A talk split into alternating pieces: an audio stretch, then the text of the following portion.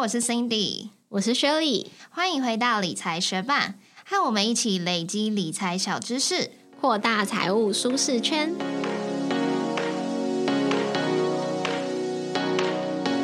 以台湾投资人来说，通常在投资海外市场时，美股会是投资小白的首要选择。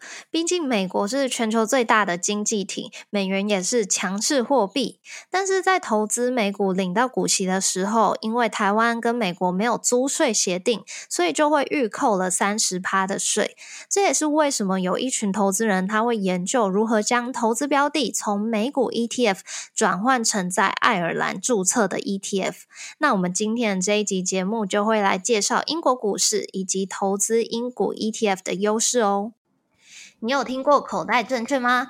口袋证券是为小资理财而生的纯网券商，App 设计简单直觉、美观易用，很符合年轻人的使用习惯。整合 C Money 技术，一个 App 完成选股、分析、下单。而且交易手续费不用谈，直接二点八折，还连接二十三家银行，让你不用另外开交割户，线上开户最快当天就可以开始投资喽。口袋证券也开发了许多很棒的功能，像是口袋证券智慧单，让你可以事先设定价格、交易量、涨跌幅等条件，达到门槛自动买进卖出。一次设定可以持续监控九十天，免盯盘也可以安心投资哦。另外还有口袋存股，让你自由设定定期定额、定期定股，单次投入最低一百元，最高十万元，非常推荐给想要存股的学伴哦。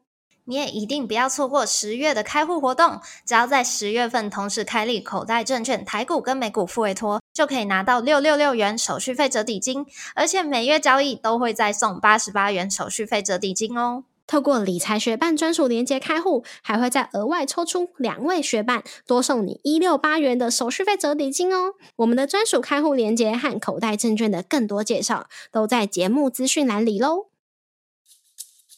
大多数有在投资海外 ETF 的人，资产配置中几乎都少不了追踪 S&P 五百指数的 ETF。但其实也有不少人在讨论要从美股 ETF 转而投资英股 ETF 哦，因为有许多在爱尔兰注册的 ETF 也有追踪全球指数或者是美国知名的 S&P 五百这些指数。所以接下来我们就来分享，如果是投资追踪美股 ETF 的爱尔兰注册 ETF 会有什么么优势？第一就是税务优势。如果是以台湾投资人的身份来投资美股或者是美股 ETF，在发放股息的时候都会事先预扣税三十趴。但是预扣税如果是针对追踪美股指数，但并非在美国注册的 ETF，税率的计算又会不太一样哦。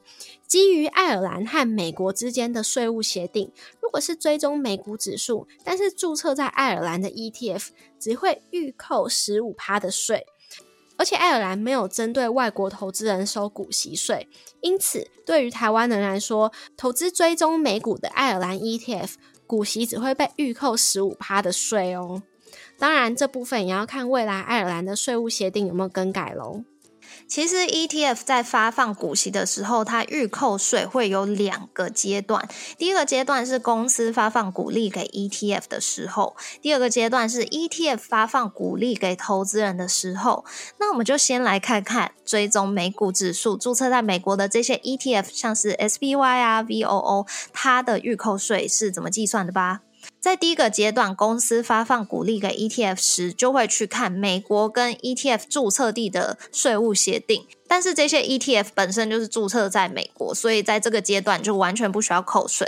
但是到了第二个阶段，ETF 发放股利给投资人的时候，就需要根据 ETF 的注册地还有投资人的国家之间的税务协定去看它需要扣多少的税。那以台湾人为例，这些注册在美国的 ETF 在第二阶段时就必须要先被扣三十趴的税。那如果是注册在爱尔兰的这些 ETF 呢？它在公司发放股利给 ETF 的时候，根据美国还有爱尔兰的税务协定，就必须要先扣十五趴的税。但是到了第二阶段，ETF 发放股利给投资人的时候，因为爱尔兰目前没有针对外国投资人收股息税，所以在这第二阶段是完全不需要扣税的。所以相较起来，虽然同样是追踪美股指数，但是注册在美国的 ETF 跟注册在在爱尔兰的 ETF 是注册在爱尔兰 ETF 的预扣税比例比较少哦。第二项投资英股 ETF 的优势就是目前没有征收遗产税。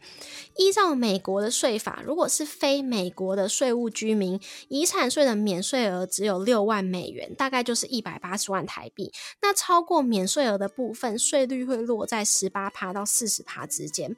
不过，依照爱尔兰的税法规定，非爱尔兰居民不需要缴纳爱尔兰的遗产税或者是赠与税，所以投资爱尔兰注册的 ETF 就不会被外国征收遗产税或者是赠与税哦。第三项投资英股 ETF F 的优势就是有累积型 ETF，因为英股的 ETF 它有分成会把股息发给投资人的，还有不会把股息发给投资人的 ETF。那不会把股息发给投资人的 ETF 就是累积型 ETF，它的名称会是以 A、ACC 或者是 Accumulating 结尾。那这种累积型的 ETF，它不会把股息直接发给投资人，但是它会把股息自动再投入，自动循环复利。那这样子的累积型 ETF 就很适合还没有自动股息再投入计划的副委托券商。不过，投资英股当然也是有缺点啦。首先，第一个缺点就是副委托还有海外券商的选择比较少。如果是想要透过台湾副委托来投资英股的话，目前只有一个选择。然后，海外券商的部分就要找可以全球性投资的券商。所以，跟投资美股比起来，想要投资英股，目前管道是稍微比较少。而且比起美股，英股的交易量也比较低。相似的标的，例如是追踪相同指数的 ETF，注册在英国的 ETF，比起注册在美国的 ETF，买卖价差会相对大一点。还有，如果你是购买英股的话，会需要征收零点五趴的印花税，比起交易台股的正交税还高。但如果你是投资英股 ETF 的话，就不需要收这零点五趴的印花税喽。那接下来我们就来比较看看，追踪同样一个美股指数，但是在不同地方注册的 ETF 有什么差异哦。我们这边比较的是三档追踪 S M P 五百指数的 ETF，分别是 VOO、VUSD 和 CXPX。那其中只有 VOO 是在美国注册，VUSD 和 CXPX 都是在爱尔兰注册的。VOO 和 VUSD 它们的开头都有个 V 嘛，所以他们的发行商都是 Vanguard。那 CXPX 它是 iShare 发行的。以内扣费用率来看的话，内扣费用率最低的是 VOO 的零点零三趴，那另外两档 ETF 的内扣费用率都是零点七趴。以股息的部分来看。Vanguard 发行的这两档 VOO 和 VUSD 都是属于季配息。那 iShare 发行的这个 CXPX，它是累积型的 ETF，也就是它不会把股息发给你，但它会自动帮你再投入。那来看股息预扣税的部分，如果你是台湾人要来投资 VOO 的话，因为它是在美国注册的，所以它的股息预扣税是三十趴。那如果你是选择 VUSD 或者是 CXPX 的话，它的股息预扣税就只有十五趴哦。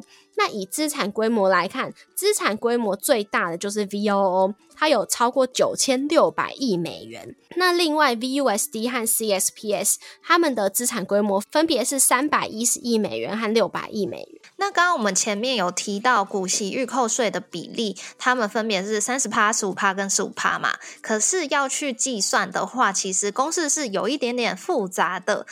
那如果想要了解更多的话，欢迎大家去我们的部落格文字稿看。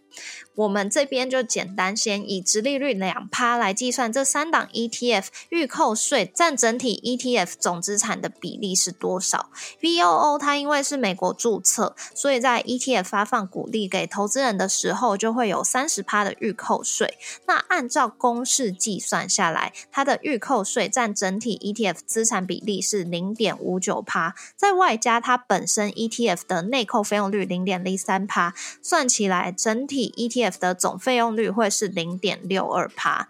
那 VUSD 跟 CXPX 它都是爱尔兰注册的嘛，所以在公司发放股利给 ETF 的时候，就会先有预扣税十五帕。那按照公式整体算起来，预扣税占 ETF 的总比例会是零点三帕，在外加这两档 ETF 的内扣费用率都会是零点零七帕，所以算起来 ETF 的总费用率会是零点三七帕。这样子计算下来，可以发现。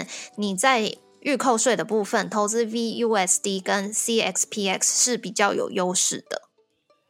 如果是以资产规模来看的话，VOO 的资产规模是远比注册在爱尔兰的 VUSD 和 CXPX 来的大。那如果是以复利的角度来看，像是投资 VOO 或者是 VUSD，因为它会发放股息，如果是使用有股息自动再投入的券商，就可以自动将收到的股息自动买入税股，持续投资。那如果是投资 CXPX 这种累积型的 ETF，因为它的股利不会直接发放给投资人。而是在这个 ETF 里面就自动再投入了，所以就可以造福使用没有股息再投入计划的副委托这种投资方式。那接下来我们来看看这三档 ETF 的追踪偏离度。什么是追踪偏离度呢？就是这一档 ETF 的报酬率还有它追踪指数的报酬率之间的差额。VOO 它的追踪偏离度是负五点四六，BUSD 是正的二十四点四一，那 CXPX 它是正的二十五点一四。这三档来比较的话，就会发现只有 VOO 的追踪偏离度是负数，反而 VUSD 跟 CXPX 它们的追踪偏离度是正数。为什么会有这种差异呢？虽然这三档 ETF 都是追踪 S&P 五百指数，可是它们追踪的是不同版本的 S&P 五百指数。S&P 五百指数它因为发放股息的关系，会有几种不同版本的数值。首先，第一种是价格回报的版本，它不会因为股息而做出调整，它只会去计算股价的报酬。那第二种版本会是总回报的版本，它会在除息日交易结束之后，把股息再投资，然后不会去考虑预扣税，这样子计算出来的报酬就会是总回报的 S&P。P P 五百指数版本，那第三种版本是净回报版本，它会将股息扣除预扣税之后，在除息日交易结束之后，也把股息再投资，那这样子计算出来的报酬就会是净回报的 S M P 五百指数版本。那 V O O 它是采取总回报的。S M P 五百指数版本其实也是蛮好理解的，因为 V O O 它就是在美国注册的 E T F 嘛，所以它从美国公司领到这些股息的时候，本来就不需要先扣税。但是 V U S D 跟 C X P X 他们都是在爱尔兰注册的 E T F，所以从这些美国公司领到股息的时候，就会先被扣了十五趴的预扣税。所以这两档 ETF 都是采取净回报，也就是已经扣除预扣税的 S&P 五百指数。那这样子来计算，其实也是蛮合理的。那在我们的部落格文字稿中可以看到，有一张图，它是比较这三档 ETF 还有 S&P 五百指数的走势图，就可以看出来为什么 VUSD 还有 CXPX 这样子看起来报酬率还可以超过 S&P 五百指数的原因哦。那相信听到这边有兴趣的学伴，应该对于英股 ETF 和美股 ETF 的优劣势比较有了一定的了解。那接下来我们就来补充一些，如果你对于投资英股 ETF 有兴趣的话，可能会想知道的一些小小的知识点。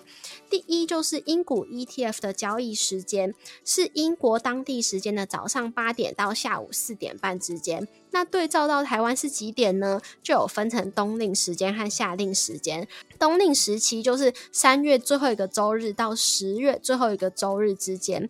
那这段时间，英国的交易时间对照到台湾时间，就会是台湾的下午四点到半夜十二点半。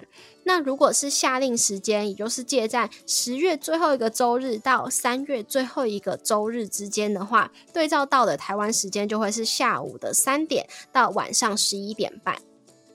那英国股市有涨跌幅限制吗？英股跟台股不同，它并没有涨跌幅限制哦。再来，英股的买卖单位是怎么计算的呢？它是以一股作为买卖单位，但是大部分的股票都是以变市来报价，变变市是英镑的百分之一。那如果英国股票它的市场股价是五百变市，转换之后就必须以五英镑作为股价来下单，所以大家在下单的时候记得先换算成英镑来作为单位输入委托价格哦。谢谢你在忙碌的生活中愿意播出时间来和我们一起学习。在这边也再次邀请你在 Apple Podcast 和 Spotify 上面帮我们打新留言，让这个节目被更多人听见。同时，也欢迎你到 Instagram 搜寻理财学伴，找到我们来跟我们聊一聊。如果你愿意支持我们，继续把理财学伴做得更好，也欢迎你分享理财学伴给身边想一起学习投资理财的朋友哦。我们的网站上会有文字版的整理，如果想要收藏或是回顾，也欢迎你上去看看。网址是 moneymate 点 space，拼法是 m o n e y m a t e 点 s p a c e，也可以从节目的简介中找到网址哦。理财学伴，我们下次见，拜拜。我不是有跟你讲，我在我们家很近的地方，就是走路只要两分钟，发现一间健身房，老师蛮专业，而且又帅壮。对，没错，壮，然后脸又帅，而且不只是一个老师哦，就蛮多老师都这样。然后呢，我去体验课的当下就已经感受到他们的好嘛，所以我就报名了。那我今天早上我就有去上课。因为它离我家真的很近，所以我报名十一点的课，我就是好像四十五分才从床上起来，然后最后两三分钟才踏出我家门，但是小跑步过去，这样到的时候刚好就是要开始上课。然后呢，一开始暖身一阵子之后，我就看到镜子里面自己的倒影，就觉得好像不太对劲，因为我们那时候在做一个一只脚站立，然后一只脚要起来，有点画圈，只是你的膝盖是弯的，但是就是要。动你的那个大腿附近的关节，让它暖身一下的那个动作。然后我就看到我的脚这样在画的时候，我就看到我的该逼有一块白白的。我说想说奇怪，我的裤子是破了吗？想说是不是我那个？因为我不知道我的那个就是运动裤，它是不是外面虽然是黑色的，可是里面可能有。衬白色布还这样，我想说，因为我很确定我内裤不是白色，可是我也很确定那个裤子正常的状态，它那里不应该有一块白白的。然后我就一边画圈，然后我一边内心极度尴尬，想说我现在该怎么办？我应该要回家吗？还是我应该？可是我也没有带外套来，然后可以遮啊。反正我就内心极度尴尬，可是表面可能看起来很冷静。然后我原本想说，好，这个尴尬姿势做完，然后中间会有一些其他就是。可能加起来之类，总之不会那么明显的姿势，而且我还在厘清到底是发生什么事情。可是我就想说，我应该是裤子破掉了吧？到后面就有一个姿势超尴尬，因为那堂课是核心训练，那核心训练很多不是就是你要躺在地上，然后脚抬起来之类的嘛？所以就有躺在地上，脚抬起来，张开，然后再合起来，你要去夹它那个时的姿势，然后张开的时候，我就哇，我那个。怎么可能没没有人注意到？就是大家一定都很尴尬，然后我就，而且我自己真的超尴尬。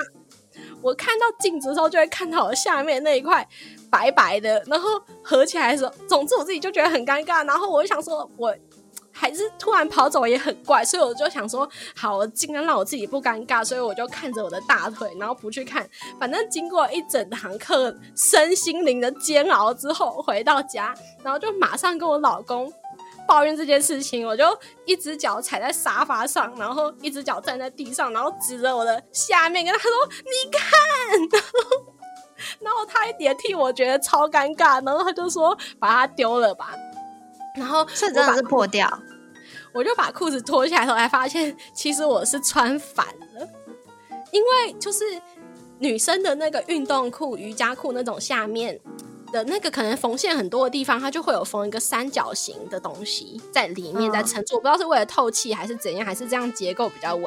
总之，我的裤子是白色，可是它那个应该是在我如果我没有穿反，它就会在里面的那块白色布露出来，所以我以为破掉，其实没有破掉，那件裤子还是好的。但是问题我就是穿反了，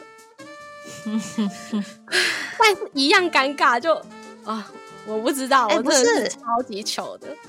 那个健身房没有厕所吗？我当下不知道是穿反啊，而且我也没有想到这个可能性，我就以为我的裤子破啦。那要我就是一定先跑去厕所看看到底是发生什么事。我下次会这样子的，但是我下次会更。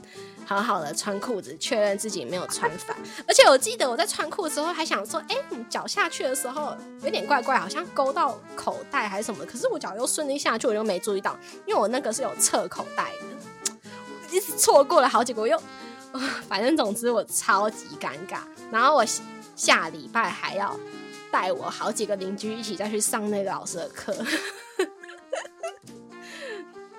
觉得还好啦，反正不是真的破掉啊。可是也没人提醒你穿反，所以大家其实会很觉得那是你的内裤。大家对啊，因为因为你知道，我们很多那种现在很多那个瑜伽裤那种的设计，就是缝线很明显，在外面的缝线跟在里面的缝线基本上看起来是一样的。对，所以其他人也不知道，你都不知道，因为他除了那里以外，其他地方看起来都很正常。我真是尴尬死了！瑜